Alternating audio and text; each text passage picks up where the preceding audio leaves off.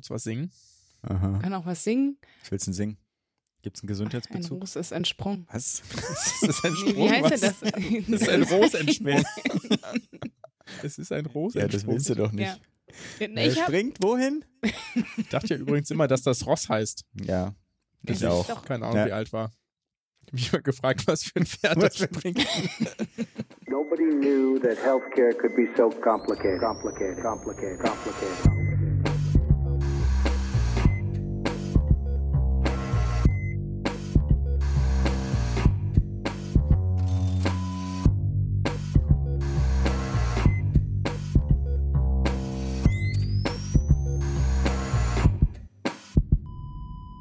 Salut und herzlich willkommen zu Gesundheit macht Politik Episode 102 mit der Aufnahme am 4. Advent oder am 18.12.2022.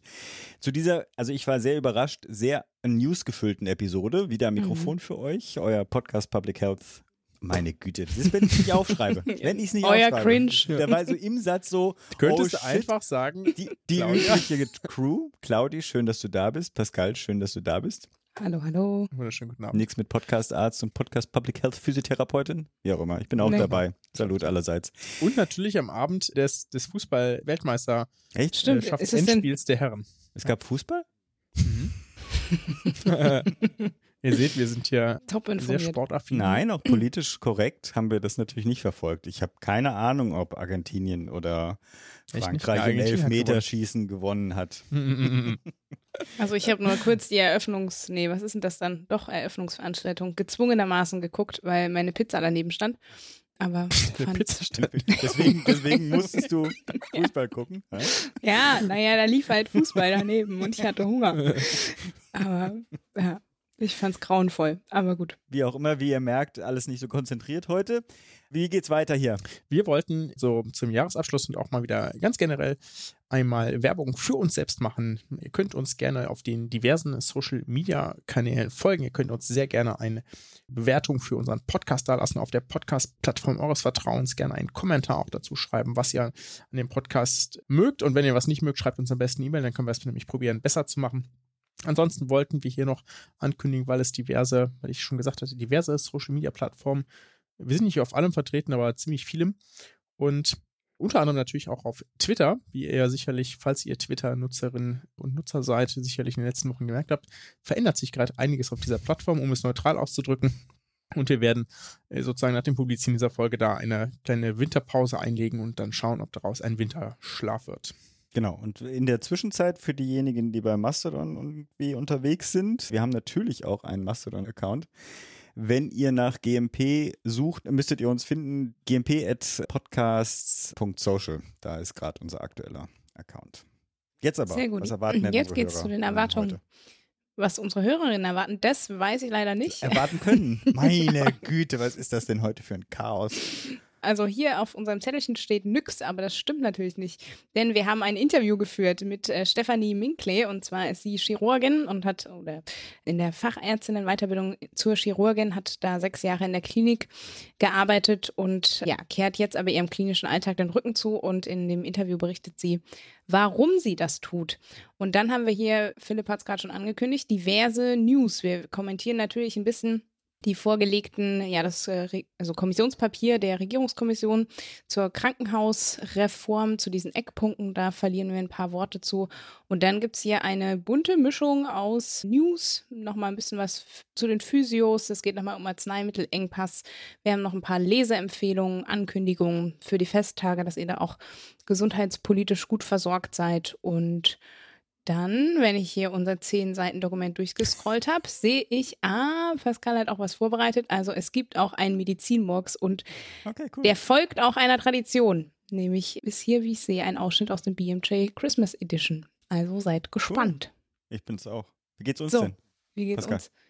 Ja, wa- was hat's mit dem Bombenalarm auf sich, was hier drin Ja, steht, Pascal? das ist äh, was Spannendes. Ne? In Heidelberg gab es jetzt tatsächlich in der vorletzten Woche am Donnerstag und in der erstmal vorletzte Woche am Donnerstag ein nee, letzt, wir ne- jetzt nehmen wir an einem Sonntag auf, also ich sag Sind alle noch dazu. zeitlich und räumlich orientiert? Genau, am 8.12. gab es einen Bombenfund auf einer Baustelle, eine, also eine Weltkriegbbombe in der Bahnstadt, sozusagen in Heidelberg, das ist ein Stadtteil.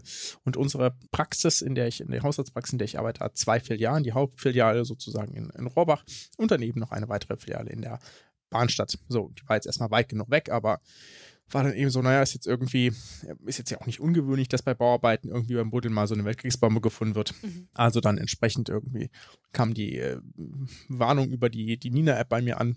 Hm. Ich das schon gesehen, wir irgendwie noch so ein bisschen gescherzt, dann weiterer Abend. Stellte sich heraus, dass irgendwie das Ganze geräumt werden muss, so am nächsten Morgen ab 7 Uhr. Und dieser Bereich hier so umfassend groß ist, weil erst war das nur ein kleiner Bereich, dachte man so, ah ja, alles gut, Arbeit läuft wie geplant. Stellte sich irgendwie so um 8 Uhr heraus oder so, dass am nächsten Morgen es nicht möglich sein wird, in die Praxis reinzukommen. Oh, okay. Weil eben Sperrgebiet und ab 7 Uhr eben alles zu und wir also keine Chance hatten, dann noch irgendwie reinzukommen. Also dann die Chefs probiert, irgendwie Termine zu verlegen, Teil nach Robach einzubestellen und die sozusagen das arbeitende Personal ist aber dann halt primär zu Hause geblieben, weil die andere Praxis war schon voll mit Personal. Da Mhm. konnten, wir, konnten wir jetzt nicht noch spontan bauen. Hatte ich also spontan einen freien Freitag am 9.12. Das war natürlich sehr angenehm. Und dann am Donnerstagabend wieder Nachmittagssprechstunde am 15., also diese Woche. wieder Bombenalarm. Gleiche Baustelle. Irgendwie 15 Meter weiter. Gleicher Baggerfahrer. Die nächste Bombe gefunden.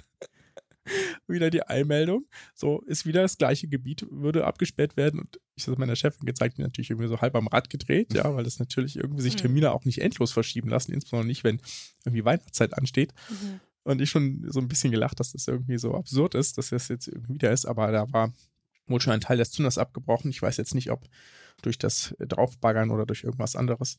Auf jeden Fall wurden dann quasi alle bis zu 7000 Personen noch in der Nacht evakuiert, Oh, wow. weil das notfallmäßig entschärft wurde, quasi in der Nacht. Mhm. Da, also beeindruckende Leistung bin ich dann immer von allen ja, sozusagen Hilfsbehörden, die da aktiv sind. Mhm. Aber das war der Bombenalarm hier in, in Heidelberg mit zweimaliger Evakuierung. Hat der Warntag eigentlich bei euch auch so gut funktioniert? Mhm. Äh, der hat gut funktioniert, tatsächlich. Ich habe Also, mich ja sehr äh, gefreut, dass sie den von meinem Geburtstag weggelegt haben. Das fand ich nämlich sehr Nee, komm. 11 Uhr, ordentlich Party. Mhm. Ich finde es ich find's auch ganz gut. Ich fand es jetzt auch gar nicht so schlimm, dass das vor zwei Jahren nicht so gut geklappt hat. Ich fand es auch irgendwie krass, dass dann direkt mal der Chef irgendwie gehen musste. Ich denke so, naja, also du machst das ja, um herauszufinden, ob es klappt. Na gut, ansonsten, soweit ganz okay bei mir. Bei dir, Claudia? Ja, bei mir, ich bin gerade ein bisschen in Transformation, nämlich in örtlicher Transformation sozusagen. Ich blicke hier schon auf ein paar Umzugskisten, weil ich nämlich ja meinen Wohnsitz so halb nach Dresden erstmal verlagere, weil ich habe ja in der letzten Jetzt doch. Episode, ja, jetzt doch, ja, Mhm. es ging dann schneller als gedacht. Mhm. Aber bist du traurig? Ja, ein bisschen. Ja, ich bin ja noch nicht ganz weg. Also ich werde jetzt, ähm, glaube ich, ein, zwei Monate auf jeden Fall hier das Zimmer noch in Berlin behalten und dann mal gucken, was überhaupt passiert. Genau, aber ich habe ja in der letzten Episode schon angekündigt, dass ich quasi im, im Jobübergang bin, dass ich ab dem 1.12. eine neue Stelle habe und ja, jetzt quasi Gesundheitspolitik auch sozusagen als Hauptbeschäftigung machen kann, nämlich bei der IKK Klassik, also bei der Krankenkasse, im Stab Politik tätig bin als Referentin Politik. Was ich aber auch nochmal dazu sagen will an der Stelle ist, also ich mache den Podcast hier nach wie vor als ich als Privatperson und versuche die beiden Sachen so gut wie möglich zu trennen. Ich hoffe, es gelingt mir weiterhin auch sehr gut. Wir testen das aus. Genau. Wir machen jetzt ganz viele krankenkassenkritische Interviews. Mal, mal, mal sehen, wie lange du das darfst. Genau, so viel zu mir. Von daher ist es gerade alles ein bisschen turbulent und auch mit, ja, so ein bisschen Fragezeichen in die Zukunft. Also nicht Fragezeichen, aber so, ne? Was, was bringt dann dieser Umzug und so? Ich meine, Dresden ist mir ja sehr bekannt, da komme ich ja ursprünglich auch mal her. Aber ja, das ist gerade auf jeden Fall sehr aufregend. Dann darfst du dann eigentlich wählen? Also meldest du dich ab? Oder wo Naja. bist dein erster Wohnsitz? Es geht eigentlich um die Berlin-Wahlen, die ja, Ja, ja, demnächst weiß, anstehen. naja. Wenn sie denn ja, anstehen, wann weil kommen da die steht ja wieder hinter. Ja. 14. Februar, aber mit einem Fragezeichen muss das ja wieder versehen werden. Hm. Naja, ich, genau, ich lasse ja meinen Hauptwohnsitz quasi erstmal hier, von daher denke ich schon. Okay. Ja. Ich vermeide Twitter, habe ich mir hier aufgeschrieben. Bin ja auf Mastodon umgestiegen. Hatte ich ja vorhin schon erwähnt. Wer uns also als GMP-Podcaster finden möchte, findet uns ja auf gmp.podcasts.social. Ein anderes Thema und zwar ging Mhm. es mir darum, so ein bisschen Spendenvorschläge, ob wir die vielleicht einbringen wollen oder nicht. Das hatten wir, glaube ich, bei den letzten Jahren auch hin und wieder mal ein bisschen probiert oder überlegt. Mit Japola, also mit meiner Firma, haben wir uns dafür entschieden, statt sozusagen Werbemittel rauszugeben, an die Tafel zu spenden. Jetzt haben wir natürlich als GMP keine großen äh, Mittel, aber wir haben ja individuell vielleicht ein kleines Budget für uns zurechtgelegt, trotz Kindern. Ob man denn am Ende des Jahres spendet. Ich habe ein paar Sachen auch schon äh, gemacht, aber gleichzeitig dachte ich, wie gesagt, vielleicht haben wir auch noch als GMP-Vorschläge neben den Klassikern Ärzte ohne Grenzen zum Beispiel. Ne? Ich hatte dann zum Beispiel an die Ärzte der Welt zum Beispiel gedacht. Die hatten wir auch zur Initiative Gleichbehandeln ja auch hier im Podcast in Person von Janina Gach. Das war, glaube ich, die Episode 82. Links kommen auch in die, in die Shownotes, falls der eine oder die andere denkt, das könnte doch auch ein, eine würdige Empfängerin sein. Was auch mir nochmal eingefallen ist, weil das Gespräch damals echt total nett war und die gibt es auch noch, da habe ich wenigstens mal nachgeguckt, und zwar das Silbernetz, also gemeinsam gegen Einsamkeit im Alter, fand ich eigentlich auch eine würdige Organisation, die man unterstützen kann. Und dann auf der Suche bin ich dann auch zum Beispiel über das Center for Planetary Health Policy gestolpert. Das heißt gestolpert, also ich habe einfach geguckt, wer denn bei uns im Podcast dann war. Und da habe ich auch einen Spendenbutton gefunden. Insofern wer das äh, Center unterstützen möchte, die hatten wir ja mit den Expertinnen hier, Maike Voss jüngst in dieser Sondernummer im Sommer oder auch die Sophie Gepp, die inzwischen da ja auch arbeitet, hatten wir auch schon im Podcast und ich denke, die machen gute Sachen und sowohl für Klimawandel als auch oder gegen Klimawandel als auch im Kontext Gesundheit was zu spenden. Vielleicht ist das ja auch für den einen oder die andere ein spannendes Thema. Insofern mhm. jetzt mal zu den vielen News. Wer will denn anfangen? Mm. Also hier steht, dass äh, Claudia anfängt oder soll ich jetzt anfangen? Es ist nicht so ganz sortiert stellen. So, ich habe hier richtig viel dazu geschrieben. Ich wollte eigentlich nochmal, genau, weil ich äh, quasi bevor ich meinen Arbeitswechsel hatte, die freie Zeit natürlich nochmal genutzt habe, um meine Nase auf ein paar Veranstaltungen zu halten, nämlich unter anderem auf den äh, Therapiegipfel am 21.11.22 vom SAV, also Spitzenverband der Heilmittelerbringenden. Was ich dazu berichten kann, ich war zum Teil auch sehr erstaunt, dass wir uns immer noch die, also es war wirklich so ein bisschen so eine Blaupause von 2019, war mein Gefühl. Ich finde mittlerweile in den, bei den Heilmittelerbringenden tun sich so ein bisschen zwei Lager auf, ne? So ein bisschen so konservative Kreise, die total am Status quo festhalten, zum Beispiel eben der Erhaltung der Berufsfachschulen und so. Und dann aber eben so, ja, weiterdenken, also ich definiere sie als weiterdenkende, vorandenkende Personen, die quasi sich auch für die Akademisierung und für eine Weiterentwicklung des Berufes einsetzen. Und ja, mittlerweile bin ich da so ein bisschen also ich weiß nicht, ob ich nächstes Jahr nochmal hingehe, weil ich das Gefühl hatte, die Diskussion haben wir alle 2019 schon mal geführt und da ist natürlich nicht ganz so viel Bewegung drin, aber wo man halt merkte, es war total Bewegung im Vergleich zu 2019, war, dass da ein anderer Gesundheitsminister stand mit, wie ich finde, und also ich fachlich zumindest das, was rübergebracht wird, von Karl Lauterbach fand ich absolut richtig und anschlussfähig, dass er sich eben nicht mehr so wie Jens Spahn der Akademisierung in den Weg stellt, sondern eben genauso auch findet, dass die Professionen sich weiterentwickeln müssen und man da auch eine gute Evidenzbasierung zugrunde legen muss für Therapieentscheidungen. Von daher, ja, ich habe nochmal einen Bericht reingepackt. Da kann man gerne nochmal nachlesen, aber soweit. Ich finde es ja vor allem sehr gut, dass die SPD-Werbung nicht von mir die kommt. Die was Werbung? Lauterbach-Werbung. Hast du gerade Lauterbach gesagt? Ich habe gerade LPG-Werbung verstanden. das versteht auch außerhalb von Berlin keiner. Ja, ja doch, aber also. ja, doch, in DDR schon, weil das war ja landwirtschaftliche Produktionsgenossenschaft. Ja, aber die haben halt eine andere Assoziation. Eine andere Konnotation. Ja. Also in genau. Berlin ist es der Bioladen, deswegen. Ähm, gut. Ja, Kette. Ja. Okay. Aber jetzt, Pascal, du darfst gerne weitermachen. Das ist echt eine skurrile Episode, eben, Freunde. Es ist Jahresende. Ich, ich mache jetzt mal Ja. was Vernünftiges. Das ist sehr schön. Ja, okay. Genau, es geht um die äh, Krankenhausreform. Erstmal, ähm, genau, da gab es ja eine Kommission, die hat jetzt Eckpunkte vorgestellt und da müssen wir natürlich einmal kurz drüber sprechen. Erstmal zur Kommission an sich. Das ist natürlich ganz passend für den Wissenschaftler Lauterbach. War es eine Kommission, die auch weitgehend aus Wissenschaftlern bestand. Das ist jetzt nicht unbedingt ungewöhnlich im Gesundheitswesen. Zum Beispiel die, falls sich irgendjemand dran erinnert, die Honorarkommission zur ambulanten Vergütung aus der letzten Legislaturperiode bestand, glaube ich, auch nur oder fast ausschließlich aus Professorinnen und Professoren. Ich finde trotzdem für diesen Bereich jetzt Krankenhaus ist es trotzdem etwas ungewöhnlich, denn immerhin ist der Bund da nicht der Hauptverantwortliche für die Krankenhäuser, sondern es wird, werden viele andere Akteure benötigt, um das umzusetzen und da wäre es sicherlich nicht schlecht gewesen, auch jemand aus dieser, aus diesen sozusagen Bereichen mit an Bord zu haben. Ähm, denn das lässt sich schließlich nur mit denen umsetzen.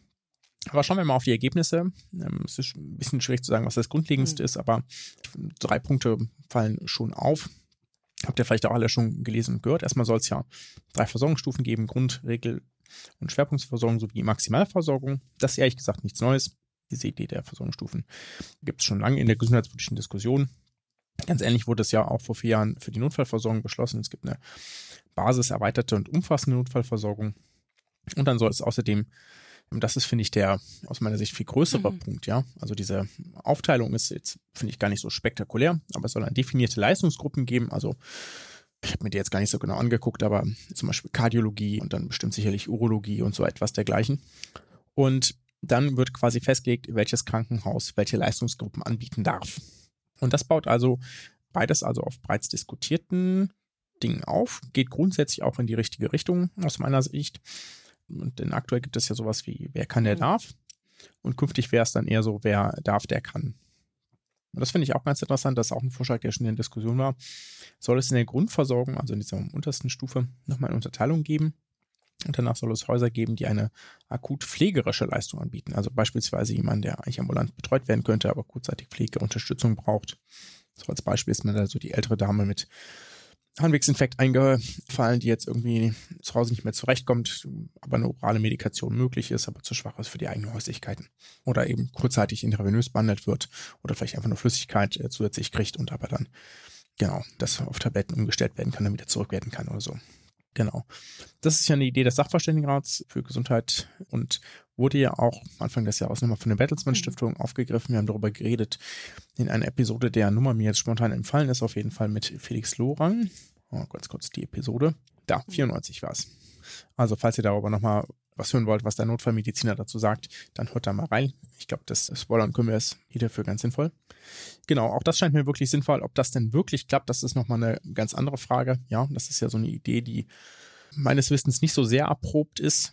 Aber genau, das kann eben natürlich auch dann mal komplett. Naja, in Deutschland gehen. nicht. Und der dritte wichtige Punkt ist. Im internationalen Vergleich Gibt es woanders akutpflegerische Settings? Naja, aber hast du das so als akutpflegerisch verstanden? Ich hatte es quasi, ja, also natürlich, ne, die sind quasi, können ja unter pflegerische Leitung gestellt werden, die Häuser, aber ich, mhm. also klar, ne, hauptsächlich sind das ja natürlich dann, ich denke mal auch in die Richtung geriatrische Versorgung und so, aber ich hätte jetzt gedacht, skandinavische Länder und so, dass sie das auch anbieten. Aber können wir auch nochmal reingucken. Ich weiß nicht, wie da international der Stand ist, ehrlich gesagt. Ja. Und der dritte wichtige Punkt ist die geänderte Finanzierung.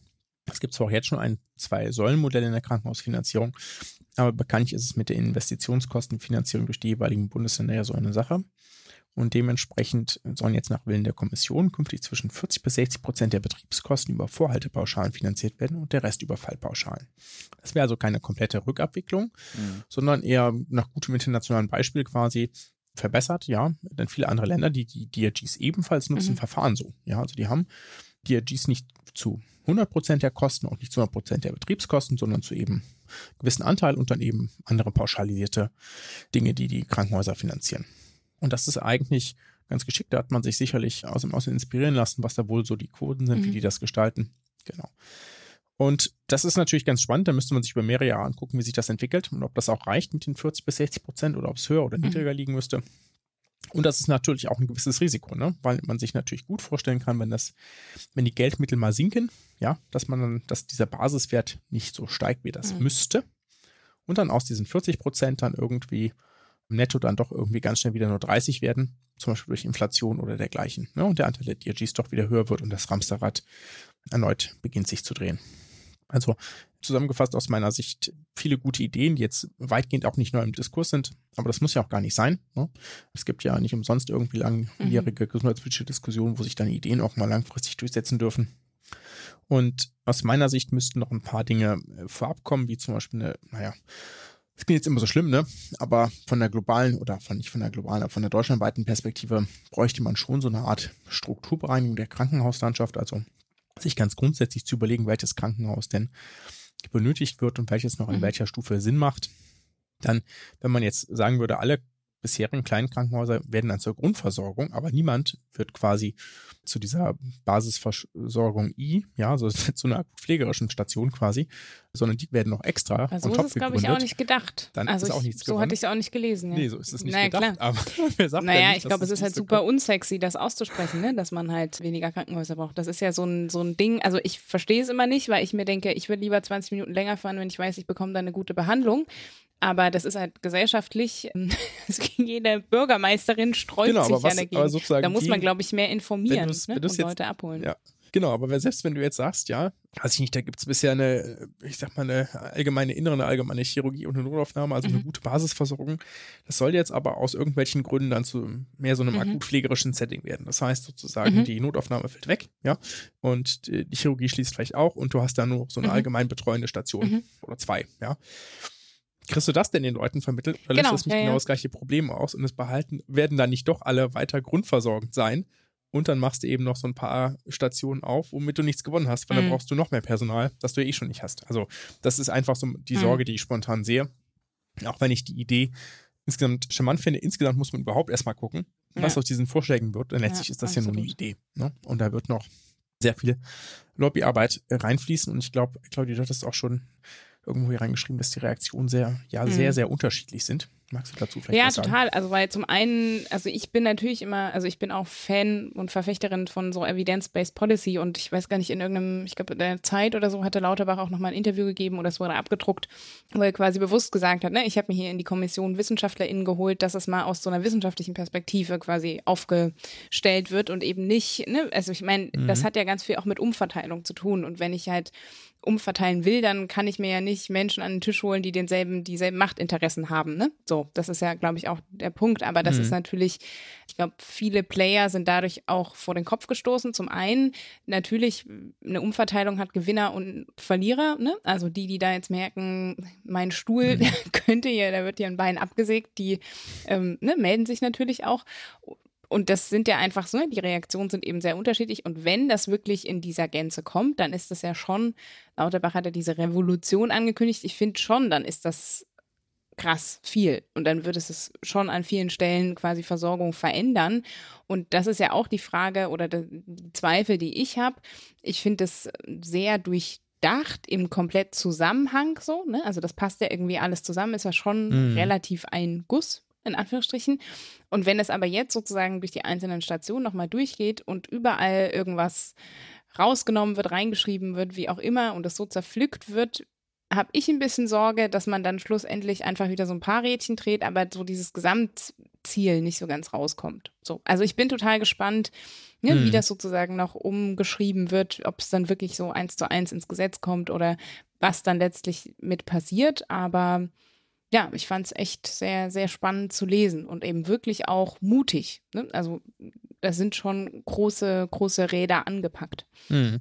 Das ist ja so ein bisschen wie jetzt mit dieser, was ja davor schon rumgeisterte, ist, dass es Mhm. Tagesbehandlung geben soll in den Kliniken. Ne? Und das ist jetzt ja, oder bin ich ganz sicher, aber es ist ja quasi schon beschlossen worden vom Bundestag, wenn ich jetzt recht im Kopf habe.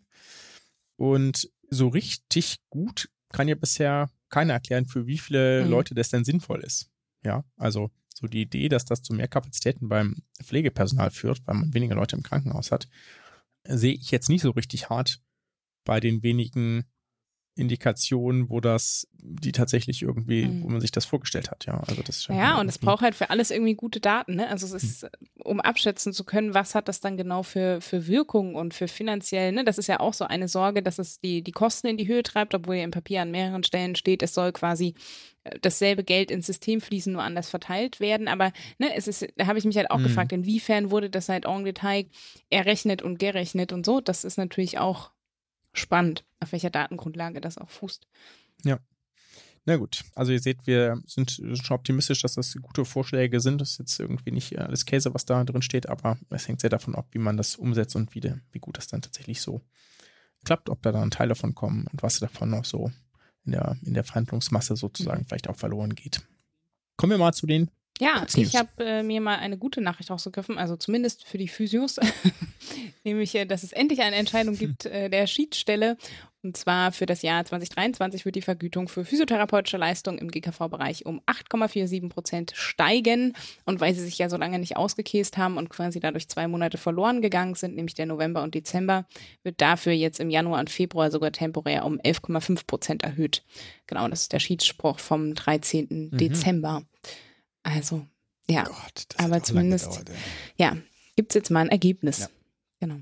Genau, ansonsten hat sich mal wieder Lauterbach zu einem ganz anderen Thema nochmal geäußert. Und zwar hat er gesagt, bei seinem, ich glaube, seinem. Lieblingsmoderator in der Sendung, Markus Lanz, gesagt, dass wir 5000 zusätzliche Medizinstudierende brauchen und müsste da auch jetzt handeln. Und das ist natürlich eine interessante These, zum einen, weil 5000 wahrscheinlich eher so eine Mhm. Bauchzahl sind und jetzt nicht irgendwie evidenzbasiert irgendwie festgelegt. Zum anderen, weil wir jedes Jahr mehr Ärzte in Deutschland haben als im Jahr davor und zwar seit 15, 20 Jahren. Ich weiß gar nicht, wie lange diese Arztzahlen schon steigen. Also es ist nie so, dass wir tatsächlich Ärztinnen und Ärzte verlieren, sondern die steigen tatsächlich jedes Jahr weiter. Aber trotzdem gibt es da irgendwie immer Sorge, dass wir zu wenig insgesamt haben und es wird irgendwie wenig drauf geguckt, ob wir die vielleicht die irgendwie vielleicht Mhm. geografisch oder fachlich falsch verteilt sind. Aber naja, also ich bin skeptisch, ob wir das wirklich so Mhm. in dieser, dieser Art und Weise Ja, brauchen. genau. Ich habe da noch zwei Punkte drunter geschrieben, nämlich zum einen ja die Frage, ne, wie viel von dem, was in Lanz Talkshows dann gesagt wird, wird irgendwie in die Umsetzung. Ne? Das ist ja auch so wie, woher kommen die 1000 Ja. bei den 1000 Gesundheitskiosken und so. Das sind immer so Zahlen, wo man sich wirklich fragt, wer, wer, woher kommen die denn Mhm. jetzt? Ne? Und genau, das habe ich mir zum einen aufgeschrieben und dann ja auch der Punkt, genau, man braucht halt gute Daten.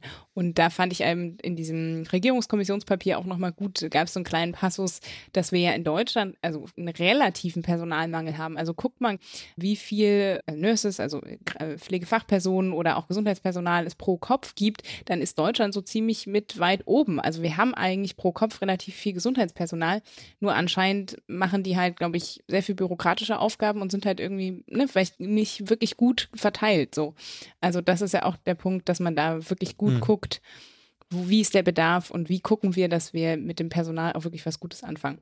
Ja. Dann mache ich direkt mal weiter. Ich habe eine Leseempfehlung für die Weihnachtstage, wenn jemand Lust hat auf Utopien und so ein bisschen outside the box thinking über, also jetzt Thema Physiotherapie und Gesundheitssystem. Es gibt da die Health Punk Volume 2. Ausgabe ist sozusagen erschienen. Der Link ist auch in den Show Notes. Ich habe da die Connection. Das ist, vielleicht fragt man sich, woher das jetzt schon wieder kommt, weil das eine Uni in Norwegen ist. Mhm. Aber ich kenne Philipp Maric, den Initiator über das Critical Physiotherapy Network und die machen das jedes Jahr und jetzt das zweite Mal eben, dass sie einfach mal Utopien aufschreiben von also junger Studierende, hauptsächlich der Physiotherapie, was sie so im Geschichtenformat quasi denken, wie sie sich Gesundheitsversorgung vorstellen. Finde ich irgendwie immer eine ganz schöne Lektüre.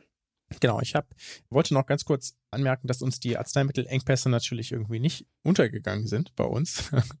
Auch wenn ihr dazu jetzt in dieser Episode nichts hört. Ich habe hab das schon ganz lange auf dem Schirm, dass das ein Thema ist. Und ich, ich glaube, wir hatten das auch schon mal gefragt, ob zu jemand irgendwas gut sagen kann. Hatten da aber wenig Rückmeldung drauf gekriegt, weil ich das ganz gerne, da schon ganz gerne mal ein bisschen Mhm. tiefer hinter die Kulissen blicken würde in dem Interview weil auch alles, was man jetzt an Texten dazu liest, ist es halt nicht so einfach. Ne? Zum einen fehlt natürlich jetzt irgendwie vieles Grundlegendes, weil viele Mhm. Menschen gerade akut gleichzeitig krank sind. Ja, das ist zum anderen gibt es aber auch tatsächlich bestimmte Probleme, die aber auch alle jetzt gar nicht so äh, singulär einfach lösbar sind. Ja, es geht jetzt nicht darum, irgendwie hier drei, wieder fünf Werke aufzubauen in Deutschland und dann ist irgendwie das alles getan, sondern das ist ja extrem Mhm. komplex und die Lieferketten sind da sehr vielschichtig und manches ist auch, ähm, liegt auch an anderen Gründen. Also das werden wir sicherlich noch irgendwann einmal konkret aufarbeiten, damit ihr nochmal so eine, so eine Ja. Art Hintergrundepisode für euch habt. Total gern. Genau. Hat meine Omi mich jetzt auch schon hingewiesen, dass denn das ein gutes Thema sei, weil sie in ihrer Apotheke wo irgendwas nicht bekommen hat. Genau. Mhm. Ich habe noch eine kurze Ankündigung. Noch zu einem kleinen Weihnachts-, Vorweihnachtsgeschenk. Ich hoffe, dass das, oder ich denke, mir wurde zugesteckt, sagen wir es besser so, dass das Kongressprogramm Armut und Gesundheit noch vor Weihnachten veröffentlicht wird. Der Link kommt auch in die Show Notes, wo ihr das dann nachlesen könnt. Ich denke mal, die Anmeldungen entweder ja, zeitgleich oder dann ab Januar oder so sind möglich. Da würde ich hier auch noch mal Bescheid geben, aber ich durfte schon mal einen Blick reinwerfen und ich finde es sehr spannend. Also, das vielleicht noch unter den Weihnachtsbaum und dann ich mache hier einfach mal direkt weiter mit einer Meldung, die mir vorher noch so über den Weg gelaufen ist, die ich äh, sehr spannend finde, nämlich dass in Spanien oder das spanische Parlament quasi einen Weg geebnet hat. Also es muss quasi noch beschlossen werden, aber der erste Entwurf ist da. Und zwar freie Tage, also Arbeitsunfähigkeit wegen Menstruationsbeschwerden für Frauen oder eben Menschen mit Gebärmutter sozusagen anzuregen. Es ist dann nämlich vorgesehen, dass Frauen mit einem ärztlichen Attest der Arbeit fernbleiben können und weiter ihre Bezahlung erhalten. In dem Gesetzesentwurf ist auch keine maximale Anzahl enthalten und es wäre quasi, wenn das Gesetz dann endgültig verabschiedet werden würde, wäre Spanien das erste Land in Europa und eines der wenigen Länder weltweit, neben beispielsweise Japan, Indonesien oder Sambia. Auch Interessant interessant, aus, dass es das Mhm. da schon gibt, ja, dass eben äh, für Frauen bzw. Menschen mit Uterus mit starken Menstruationsbeschwerden zusätzlich freie Tage im Gesetz verankert haben. Also Ja, aber nur für Menschen mit starken Menstruationsbeschwerden, also kann das quasi jeder in Anspruch nehmen oder muss man das irgendwie ärztlich nachweisen oder? Ärztlicher Attest. Ähm, also genau, man muss es ah ja, sozusagen okay. ähm, einmal ärztlich attestieren lassen. Aber ich meine, wenn man sich mal anguckt, auch wie viele äh, Menschen unter Endometriose und so weiter leiden, also ähm, das ist nämlich gar kein kleiner Prozentsatz. So. Aber ja, mal gucken. Es ist ja noch nicht durch. Gucken wir mal. Also ich meine, die Mhm. Arbeitgeberverbände sind natürlich schon auf die Barrikaden gegangen. Ne? Ähm, finden das natürlich nicht so gut. Philipp, Ist ja alles äh, grundsätzlich gute oder schöne Nachrichten. Ich weiß gar nicht, ob ich jetzt, äh, äh, du meinen, jetzt noch einen Downer Jahres, hier drin, oder Ich habe jetzt noch einen Downer, weil es ein bisschen mich gefrustet und zwar eigentlich schon ein paar Tage her, das ist am 12. Dezember gewesen. Ähm, Zumal es medial nicht so aufgenommen wurde, wie ich mir das erhofft hatte, habe ich das dann hier doch nochmal auf unser Pad gemacht. Es geht um den 10. Jahrestag des Gesetzes zur Beschneidungserlaubnis des männlichen Kindes. Da hat das Institut für Weltanschauungsrecht einen offenen Brief veröffentlicht. Titel Kinderschutz, Selbstbestimmung und Gleichstellung umsetzen. Die Beschneidungserlaubnis, Paragraph 1631d BGB abschaffen. Also das ist eins dieser seltsamen Sachen, die noch in deutschen Gesetzen sich irgendwo verstecken. Also Gesundheitssystem, die Homöopathie zum Beispiel, ne, kann man die Liste ist ja ewig, aber das ist halt auch eins im BGB, die meines Erachtens einfach wirklich völlig aus der Zeit gefallen sind. Also Anlass ist ja der zehnte Jahrestag des Gesetzes zur Beschneidungserlaubnis. Eltern dürfen seitdem ihr Kind, das selber noch nicht darüber entscheiden kann, die gesunde Penisvorhaut operativ entfernen lassen und das auch teils auch ohne dass medizinisches Personal dabei ist. Wie gesagt, den Link zu dem offenen Brief werde ich in die Shownotes reinpacken, vielleicht auch nur den Schlusssatz. Ziel kann nur sein, gleicher Schutz ausnahmslos aller Kinder in ihren Rechten auf genitale Selbstbestimmung und auf eine offene Zukunft. Ich habe versucht rauszukriegen, wie man, wenn man das denn möchte, diese Initiative unterstützen kann oder den offenen Brief unterstützen kann. Leider nichts gefunden. Ich werde mal versuchen, Kontakt aufzunehmen zu ein oder anderen Personen aus dieser Liste. Eine kenne ich auch. Insofern wird das hoffentlich nicht zu lange dauern, ob denn da irgendwas geplant ist, irgendwie im Sinne von Open Petition etc. Dann würde ich das hier nochmal kundtun und vielleicht finden wir auch irgendjemand, der uns dazu wenigstens mal eine Kurzinfo geben kann. Insofern eher ein Downer-Thema. Sorry. Gut. Würde ich mal sagen, langsam gehen wir zum Interview dieser heutigen Mhm. Episode rüber. Wer macht denn so einen kleinen Intro-Sprech? Claudi? das einfach mal übernehmen? Ja. das war verzweifelt. ja, wir sprechen heute mit Stefanie Minkle. Stefanie ist Ärztin in einer chirurgischen Abteilung in einer Klinik und hat, also seit sechs Jahren ist sie da auch tätig und hat jetzt aber dem ärztlichen Beruf quasi den Rücken gekehrt. Und wir sprechen mit ihr darüber, warum sie das getan hat und auch, dass sie sozusagen ihren letzten Arbeitsmonat in einer Doku festgehalten hat, die auch beim ARD bzw. beim Hessischen Rundfunk ausgestrahlt wurde. Ja, damit würde ich sagen, ab zum Interview.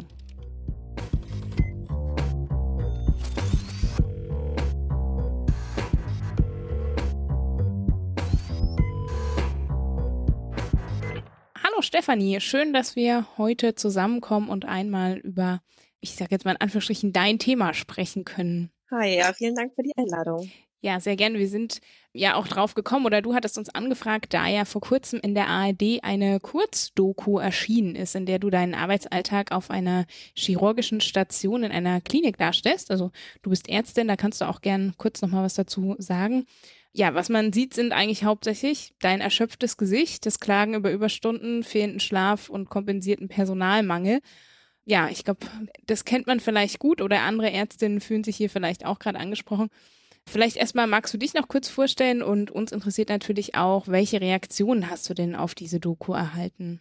Genau, ich bin Ärztin, ich bin 33 Jahre alt und ich habe jetzt sechs Jahre lang in äh, chirurgischen Abteilungen gearbeitet und die Doku ist entstanden, weil die ARD und der HR quasi angefragt hatten, ob es Mhm. Ärzte und Ärzte gibt, die aussteigen wollen, so wie wir auch in der Pflege momentan immer mehr Menschen sehen, die aus dem Beruf aussteigen, einfach weil die Arbeitsbedingungen so schlecht sind.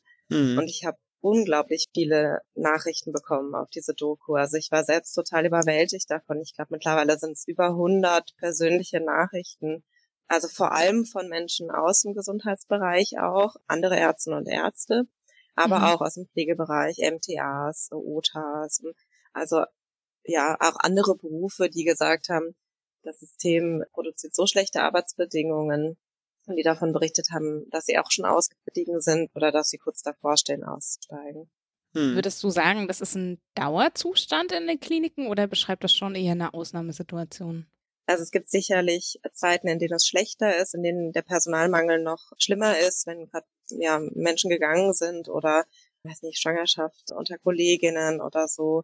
Aber mhm. insgesamt ist der Zustand schon dauerhaft schlecht in allen Kliniken. Sonst hätte ich ja auch nicht so viele Rückmeldungen bekommen aus mhm. ganz Deutschland von Menschen, die das Gleiche berichtet haben. Und auch ich habe ja mich umgeschaut vorher und mal mit anderen Kolleginnen und Kollegen gesprochen aus anderen Häusern und höre eigentlich immer das Gleiche. Mhm. Es gibt immer mal Zeiten, da ist es ein bisschen besser, weil man besser besetzt ist und dann gibt's aber Zeiten, da ist es so katastrophal, so wie auch in meinem letzten Monat, den ich ja dann filmisch sozusagen begleitet habe, dass man so viele Dienste machen muss und dann selbst nach den 24 Stunden auch noch da bleiben muss, was ich einfach nicht länger ähm, mittragen wollte. Hm. Und hat sich das durch die Corona-Pandemie auch nochmal verändert oder verschärft, verbessert? Gab es da Auswirkungen, die spürbar waren?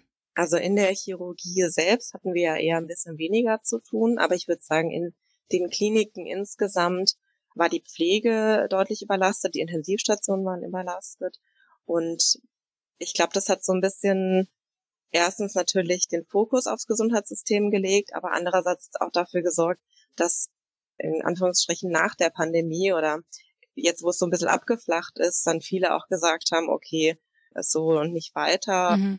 und dann auch gegangen sind. Also wie viele jetzt gerade noch aufhören, finde ich schon echt schlimm, ne, dass immer mehr Leute auch aus dem Gesundheitssystem aussteigen, insbesondere aus den Kliniken. Mhm. Aber jetzt selbst die, die Corona-Pandemie hat uns in chirurgischen Fächern insofern belastet, als dass wir natürlich auch auf die Tests ähm, achten mussten, ne, dass alle Patientinnen und Patienten und die Angehörigen getestet sind, dass die Angehörigen nicht in die Klinik konnten, sodass wir mehr Telefonate führen mussten mit Angehörigen daheim und uns natürlich auch verkleiden mussten, wenn dann Corona-Fälle aufgetreten sind und den ganzen Tag in Maske rumgelaufen sind. Mhm. Aber das waren alles Umstände, wo ich sagen würde, das ist irgendwie verschmerzlich, wenn das System einen kleinen Puffer bietet, aber den hat es eben halt vorher nicht geboten. Und von daher waren wir natürlich auch durch diese ganze administrative Mehrbelastung mhm. ähm, doch ganz schön am Limit. Es gab jetzt ja auch nicht irgendwie sowas wie eine ja, Verschnaufspause, die in Sichtweite ist. Ne? Also ich habe ja im klinischen Bereich gearbeitet und jetzt ja im ambulanten Bereich, aber es war ja so, dass, okay, es ist irgendwie Pandemie und am Anfang war die Situation kurz, wir müssen kurz abwarten, wie es läuft und dann gab es einen großen Hassel und manche Stationen waren ganz stark belegt und manche ein bisschen weniger und das hat sich so ein bisschen verteilt in den Kliniken. Und dann war so, okay, und sobald die Infektionszahlen niedrig sind, müssen wir aber alles nachholen, was wir verpasst haben, sozusagen mhm. Krebsoperationen, Nachsorgeuntersuchungen etc. etc. dann waren die Ambulanzen nochmal wieder voller, auch sicherlich aus monetären Gründen. Und jetzt sozusagen ein, haben wir den ersten Winter, der jetzt nicht so ganz stark Corona geprägt ist, aber dafür unglaublich viele andere Krankheitsausfälle haben. Wegen mhm. Corona, aber auch wegen vielen anderen schweren Erkrankungen, sodass die Personalsituation jetzt hier bis entweder nicht besser geworden ist und die Arbeitsbelastung auch nicht irgendwie in Sichtweite war, dass es mal äh, sich normalisiert, ne? Wenn ich das sozusagen verfolge, wie das bei den Kolleginnen und Kollegen in, der, in den Kliniken hier rundherum ist. Ja, absolut.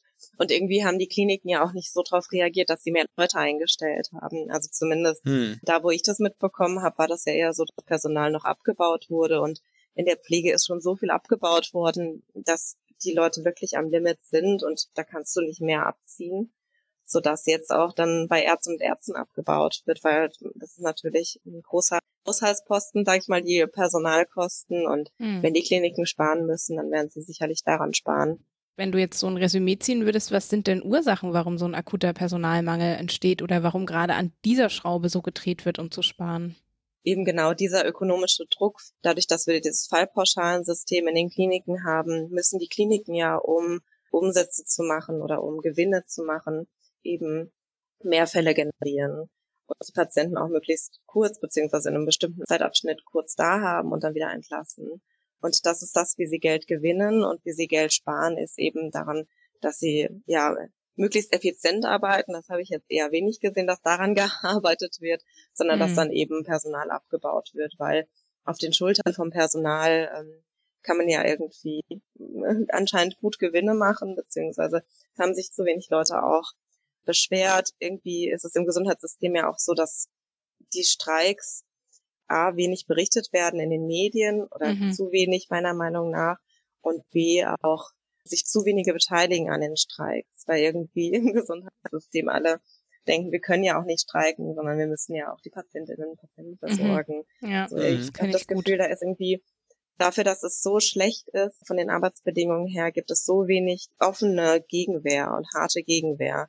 Und wir schreiben zwar ganz, ganz, ganz viele, aber ich weiß nicht, wie viele von denen in den Gewerkschaften engagiert sind oder sich schon offen in ihren Kliniken dagegen gewehrt haben oder so. Da passiert irgendwie nicht so viel. Aber ich will die, die Verantwortung gar nicht so auf die einzelnen Beschäftigten abdrücken, sondern eigentlich ist es was, ja, was Politik jetzt angehen muss und wo wir sehen, dass ein System so nicht funktioniert und so ökonomisiert ist, dass es zu Lasten vom Personal, aber natürlich auch zu Lasten von Patientinnen und Patienten geht, dass das. System jetzt geändert werden muss. Hm. Ich meine, erste Schritte sind ja jetzt mit dem äh, Kommissionspapier auch schon, finde ich, gefallen. Es ist ja natürlich dann die Frage, ne, wie das umgesetzt wird. Aber vielleicht zur nächsten Frage, Pascal. Genau, ich wollte gerade sagen, wir können jetzt irgendwie sehr, sehr eindeutig die DRG-Diskussion für und wieder vertiefen, aber vielleicht lassen wir das. Darum soll es ja in diesem Interview gar nicht so stark gehen, zumal man da ja irgendwie auch geteilter Ansicht sein kann, was da eine gute Lösung ist. In der Doku sprichst du ja auch an, dass du dich aufgrund von Fernsehserien, in der, die in der Klinik spielen, für eine ärztliche Karriere entschieden hast. Das finde ich ja ganz lustig, weil ich habe damit erste Berührungspunkte gehabt, als ich dann schon im Studium war und fand die meistens dann doch eher schräg, wenn man so ein bisschen Erfahrung hat, wie es dann so echt abläuft. Was denkst du, wie wäre es wohl, wenn man darin die echten Zustände in den Kliniken abbilden würde? Also eine, eine realistische Ärzteserie spielen und jetzt die Schwarzwaldklinik. Wie sie, wie sie so schön, schön den Feierabend noch mit aufnimmt. Ach, ich glaube, die Serien versuchen schon auch diesen Stressfaktor damit reinzubringen, diese Action. Aber also natürlich ist es in den Kliniken einfach, ist da viel mehr Verzweiflung da und viel mehr, ähm, dass man dem Patienten eben gar nicht gerecht werden kann. Mhm. Und das, das wird natürlich in so Serien nicht wirklich abgebildet. Aber ich glaube, es gibt ja mittlerweile auch so viele Dokumentationen darüber, wie eine Intensivstation arbeitet. Und ja, ich habe vielleicht die erste Doku gedreht, die, die einen so richtig mitgenommen hat in das Ärztinnen-Dasein, in den Alltag. Aber ich denke irgendwie, den meisten müsste es ja mittlerweile bekannt sein, wie viel äh, Stress und Druck irgendwie in dem System ist. Aber anscheinend nicht, weil auch immer wieder Leute darüber erstaunt sind, dass wir 24-Stunden-Dienste noch haben und dass wir mhm. nicht 40-Stunden-Wochen haben, sondern eben 40 Stunden plus noch 24-Stunden-Dienste mhm. obendrauf. Also irgendwie scheint es doch nicht so, so in der Breite bekannt zu sein. Aber ich glaube, das wäre natürlich kein, kein Hollywood-Format, wenn man mhm. so eine Situation aufnimmt, weil ja, da ist natürlich auch viel zu wenig persönliche Drama dahinter und viel zu viel echter Stress. Ja, du hast dich ja entschlossen, hast du gesagt, den, dem Arztberuf sozusagen den Rücken zu kehren. Warum hast du die Entscheidung so radikal getroffen? Es gäbe auch durchaus andere Möglichkeiten. Und wie sehen jetzt deine weiteren Pläne aus? Ich habe mir halt mit der Chirurgie einfach ausgesucht, was meistens im Krankenhaus ausgeführt wird. Also es, ich, man kann mhm. natürlich mit der Chirurgie auch in eine Praxis gehen, aber da ist die Breite an, an Fällen, die man macht, sag ich mal, ähm, ja nicht ganz so umfänglich. Und ich mag eigentlich das Krankenhaus an sich auch total gerne vom Umfeld her. Das Teamwork, mit so vielen verschiedenen Abteilungen zu arbeiten.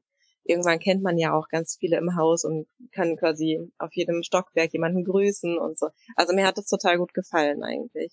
Aber ich habe mich deshalb für diesen radikalen Schritt entschieden, ganz aufzuhören, weil ich eben politisch ja schon lange aktiv bin und weil ich die ganze Zeit das auch so aus einer politischen Perspektive mit betrachtet habe und jetzt eben den Entschluss gefasst habe, ja nicht quasi alles wegzuschmeißen und aufzuhören, sondern das Wissen, was ich angesammelt habe, vom System und von, von den Strukturen zu nutzen und eben als Politikerin sozusagen umzusetzen, wenn das klappt. Man wird ja immer gewählt in die Politik und kann das nicht alles 100 mhm. Prozent planen, aber genau, ich möchte es auf jeden Fall versuchen. Das mhm. heißt, für mich ist es jetzt gar kein kompletter Ausstieg, sondern ich will ja das System und Wissen quasi aus einer anderen von einer anderen Warte aus, von, von einer anderen Position aus mitgestalten. Mhm. Ja. Aber bist sozusagen aus der, also aus der Klinik komplett raus dann mit deinem letzten Arbeitstag? Genau. Mhm. Ich habe ja äh, bewusst ein Fach gewählt, das nicht dauerhaft in der Klinik ist, vor allem nicht in der Uniklinik, weil ich da schon irgendwie im Studium keine Lust drauf hatte. Ich mache ja, mache Facharzt für Allgemeinmedizin. Und wir erleben ja schon einige Kolleginnen und Kollegen, die irgendwann entweder noch in der Weiterbildung oder nach ihrer ersten Facharzt sozusagen nochmal einen Wechsel anstreben in die Allgemeinmedizin, weil sie das Gefühl haben, dass das sehr viel kompatibler ist mit dem Freizeit, Familienleben, was auch immer, ja, mit dem Leben generell, selbstständig in der Praxis oder angestellt in der Praxis zu arbeiten. Hast du auch Kolleginnen und Kollegen getroffen, die für die das irgendwie eine Option ist und die sagen, nee, ich will jetzt gar nicht ganz komplett raus, sondern ich orientiere mich rum in irgendetwas, das mir ein bisschen eher sozusagen zu dem Leben passt, das ich gerne führen möchte? Ja, total. Also ich habe ganz lange E-Mails bekommen, auch von ehemaligen Kommilitoninnen und Kommilitonen, die über ihren Werdegang sozusagen berichtet haben, was ich mhm. total spannend fand und wo auch aber total viel Leid mit berichtet wurde, weil viele eigentlich Lust hatten auf Klinikarbeit und in den Krankenhäusern angefangen haben, weil es ja auch zu den meisten Facharztausbildungen gehört, aber dann doch irgendwann rausgegangen sind, weil die Verhältnisse so schlecht waren. Und viele haben sich dann entschieden für eine Praxis, also wie du in die Allgemeinmedizin zu gehen, aber gab auch einige, die dann ja, sind schon in die Radiologie gegangen sind. Oder was ich jetzt irgendwie mehrfach gehört habe, ist Strahlentherapie scheint relativ entspanntes Fach zu sein. Also es gibt weniger, ja, weniger anscheinend auch diesen ökonomischen Druck haben und vielleicht mehr Zeit für die Patientinnen und Patienten. Und mhm. aber auch das liegt am, am Vergütungssystem, so wie ich das erlebt habe. Also ich habe auch Abteilungen durchlaufen, wo es ein bisschen entspannter war. Aber da scheint ja einfach mehr Geld im, im System zu sein, weil sonst müssten sie ja genauso viele Fälle generieren. Mhm. Ja, ich finde das total spannend, weil alles, was du jetzt erzählst, auch mit den Briefen und mit den Rückmeldungen, das erinnert mich total an äh, Therapeuten am Limit, die 2019 ja auch fußend auf einer Aktion über 1000, sie haben es damals Brandbriefe genannt, von Heilmittelerbrinkenden gesammelt haben und quasi dann mit dem Fahrrad von Frankfurt nach Berlin transportiert haben und eigentlich Herrn Spahn quasi vor die Füße werfen wollten, der dann aber nicht mal aus dem BMG nach unten gekommen ist, was ja auch ein Zeichen ist. Und die wurden dann aber wissenschaftlich ausgewertet und da finde ich viel so ein Begriff, den ich eigentlich total passend finde, nämlich der Begriff der Gratifikationskrise. Das hat der Medizinsoziologe Johannes Siegrist auf dem Fuß, das sozusagen ein bisschen dieser Begriff. Der hat das als Modell der Krankheitsentstehung aufgrund mangelnder Entschädigung für erbrachte Leistungen sozusagen beschrieben. Ne? Also ich, ich leiste was, ich leiste ganz viel und ich glaube, wir alle in den Gesundheitsberufen kennen das auch, ne? wenn dann eben die Patientinnen vor einem stehen und man weiß, ich, ich kann dem Bedarf gerade nicht gerecht werden, weil ich eben gebunden bin an gewisse Regularien dann ist das zum einen ja schwierig zu ertragen und zum anderen ist dann eben auch noch das Gefühl, ne, wenn ich sozusagen ständig Leistung erbringe, ständig in die Überstunden gehe, ständig an meinem Limit arbeite und dann aber nicht mal eine Entschädigung, sei es jetzt monetär oder eben eine Anerkennung bekomme, dass das dann letztlich vielleicht auch krank macht. Aber auch da, ne, das war jetzt 2019, da tut sich relativ wenig. Also jetzt so monetär wurde ein bisschen was nachgebessert, aber so an den allgemeinen Bedingungen, wie auch ähm, Heilmittelerbringung erfolgt und wie sich dann letztlich das auf die Arbeitsbedingungen auswirkt, tut sich wenig. Wir haben ja schon ein paar Argumente gesammelt, aber gibt es noch was, wo du jetzt sagen würdest, daran liegt es, dass sozusagen die Arbeitsbedingungen, trotz dass man eigentlich sagt, man trägt sie ja immer wieder nach außen, wie schlecht sie sind, dass sich da so wenig dran ändert? Also ich musste den Begriff auch erstmal googeln, Gratifikationskrise, aber ich finde den hm. total gut, weil er genau das bezeichnet, was wir alle, glaube ich, erleben, aber wo ich bisher auch noch kein Wort für kannte. Und äh, also mhm. gerade in der Pflege ist es ja so verbreitet, dass Leute krank werden im Beruf und ich glaube, das liegt eben nicht nur an wie schwere Menschen heben, sondern tatsächlich auch in dieser fehlenden Wertschätzung. Und das berichte ich mhm. ja auch in der Dokumentation, weil mich das auch so aufgeregt hat in manchen Momenten, dass man sich wirklich totackert und dann trotzdem keine Wertschätzung bekommt und trotzdem noch einen drauf bekommt, weil irgendwas schiefgelaufen ist. Aber dass die Menschen gesehen haben, die Vorgesetzten, dass es wirklich am System liegt, dass Dinge schieflaufen und nicht am Individuum. Hm. Das ist auch ein großes Problem. Also es gibt ja auch keine richtige Fehlerkultur in den Kliniken, was katastrophal ist dafür, dass es eigentlich hm. so ein wichtiger Bereich ist. Ja, woran, woran liegt das insgesamt im System? Ich glaube, wir sehen einfach nicht nur in, im Gesundheitssystem, sondern in ganz vielen anderen Bereichen so Ökonomisierung und Entfremdung und ich erlebe das in anderen Menschen mir rückspiegeln, dass sie gar keine persönlichen Kontakte mehr bekommen und es nur noch darum geht, Zahlen zu generieren und so. Ich glaube, das ist irgendwie so ein insgesamter Trend in der Gesellschaft, der hm. aber nicht dazu führt, dass irgendwas besser oder schöner wird und schon gar nicht, dass Berufe mehr, mehr gewertschätzt werden. Also die Therapeutinnen und Therapeuten in den Kampf kenne ich auch und ich glaube, auch da ist die Lobby einfach zu klein, sozusagen. Ne? Also ja da stehen natürlich keine großen Wirtschaftskonzerne dahinter, die ordentlich Druck aufbauen könnten. Und es ist halt immer noch so, dass auch Politik auch auf Lobbys sozusagen reagiert und da erstmal der Druck extrem hoch sein muss, dass sich dann auch bei, bei so Berufen, die eben keine starke Lobby haben, Dinge tun. Also sowas wie der Blankoschein und mhm. so, das ist ja alles, wird ja alles diskutiert, aber es dauert eben irgendwie ewig, bis sowas umgesetzt wird. Ja, und insgesamt, also die Analyse, warum sich da so wenig tut. Ich habe das Gefühl, dass gerade das Gesundheitssystem auch ein sehr, sehr konservatives System ist, sehr festgefahren und sich da Dinge sehr, mhm. sehr langsam nur tun. Also alleine die Hierarchie in den Kliniken ist ja immer noch enorm. Na, also dass man enorm viel Mhm. Respekt Mhm. haben muss vor den Chefärztinnen, also meistens Chefärzte, den Ordinarien. Also dass da auch keine Fehlerkultur herrscht und dass sich da auch Strukturen einfach Mhm. super, super langsam nur. Aber meinst du nicht, dass das so ein bisschen hausspezifisch ist? Das ist sicherlich, Also, ich meine, man kann Ja. sich ja aussuchen, wo man arbeitet, ja, als junge Ärztin oder junger Arzt, wenn man jetzt nicht, weiß ich nicht, irgendwie Neurochirurgie machen will und davon gibt es halt nur eine Handvoll Häuser oder so. Aber ansonsten kann man sich das ja schon weitgehend aussuchen, wo man Ja. anfängt. Und ich habe mir eine Klinik ausgesucht, wo ich wusste, dass es eine gute Fehlerkultur gibt und auch wo ich wusste, dass es eine gute Einarbeitungszeit gibt. Also das kann man sich ja schon zum Teil auch ein bisschen selbst beeinflussen, inwieweit man sich in diese Mühle des Systems begibt und inwieweit man da alles mitmacht oder sagt, hey, also in dieser Teamkultur, mit diesem Umgang, ja, wo ich irgendwie meine Oberärzte nicht duzen kann oder so, oder auf einem, zumindest auf einem vernünftigen, auf einer vernünftigen Ebene arbeiten kann, da möchte ich gar nicht arbeiten. Also das kann man sich ja schon auch frei wählen. Dafür ist der Druck, sagen, der, die, die wir selbst machen können mit Abstimmung mit den Füßen ja wirklich groß genug. ja, eigentlich müsste man denken, dass der Arbeitsmarkt momentan so gut für uns Ärztinnen und Ärzte ist und auch für die Pflegekräfte, dass wir die Arbeitsbedingungen quasi uns rauspicken könnten. Aber also ehrlicherweise habe ich in meinem Umfeld einfach keine Klinik gesehen, wo es eine gute Fehlerkultur, einen guten Teamgeist und nette Vorgesetzte, also in dem Maße gibt, dass sich das jetzt so verbessern würde und dass, dass sie nicht auch in dem System so äh, drinstecken und unter dem Druck stehen, dass die Arbeitsbedingungen jetzt besonders viel besser wären. Also ich habe mich natürlich schon umgehört und habe auch mit anderen Kolleginnen und Kollegen gesprochen. Und es gibt sicherlich Kliniken, wo das besser ist, aber ich glaube nicht, dass das die Mehrheit ist, weil sonst würden sich nicht so viele beschweren und nicht so viel auch rausgehen dann aus den Kliniken. Ja, ist ja auch die Frage, ne, wie man örtlich quasi die Wahl hat oder gebunden ist. Also das stelle ich mir ja auch schwierig vor, ne? Wenn ich vielleicht eine Klinik finde, die meinen Anforderungen entspricht, aber wo ich dann immer zwei Stunden jeden Tag hinpendel, kann natürlich auch schwierig sein. Ja.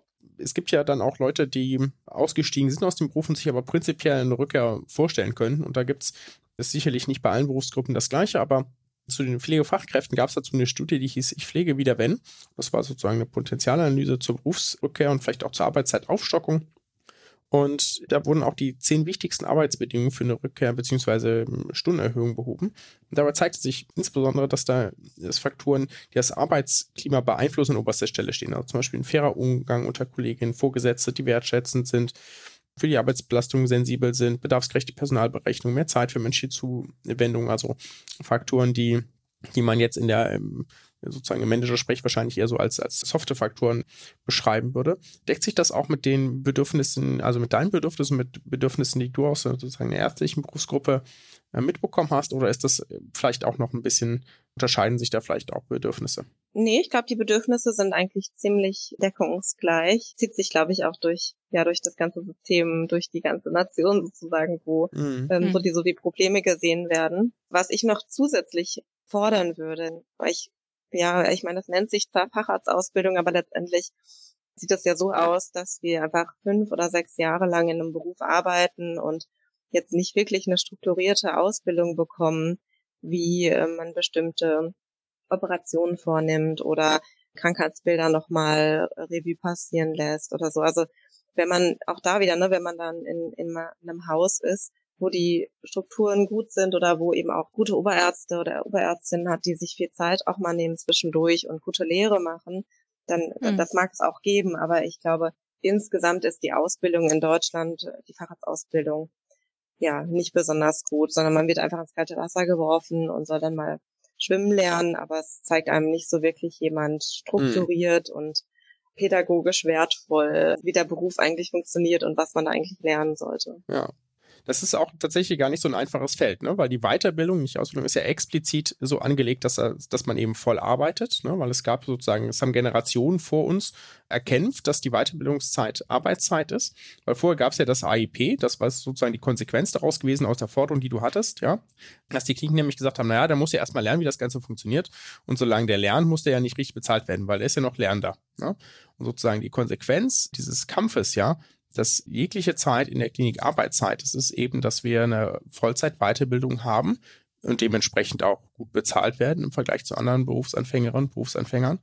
aber eben auch bedeutet, dass das eben Learning im Job ist. Ne? Und kann man sich natürlich streiten. Natürlich könnte man, ist die Weiterbildung in Deutschland im Vergleich zu anderen Ländern sehr wenig äh, strukturiert und da gibt es sicherlich auch Optionen, das zu verbessern. Ich will nur einmal darauf hinweisen, dass das sozusagen jetzt nichts ist, was maximal schlecht ist, sondern was von Generationen vor uns ja irgendwie erkämpft wurde, damit eine Weiterbildung entsprechend finanziert ist und wir nicht noch äh, ein, zwei Jahre im Job verbringen, ohne dass wir gut bezahlt werden, weil wir erstmal lernen müssen, wie der Job funktioniert. Hm. Aber ich glaube, also wenn ich das jetzt so, also ich meine, ich kenne es aus eigener Erfahrung sozusagen in der Physiotherapie, also damals in der Ausbildung sozusagen, dass wir Praxiszeiten haben, wo es dann eben heißt, Montag früh hinstellen, dann kriegst du eine fünf Minuten Einführung, dann deine Liste an Patientinnen und nach deinen drei Wochen Praktikum wird mal gefragt, wie es dir geht, so.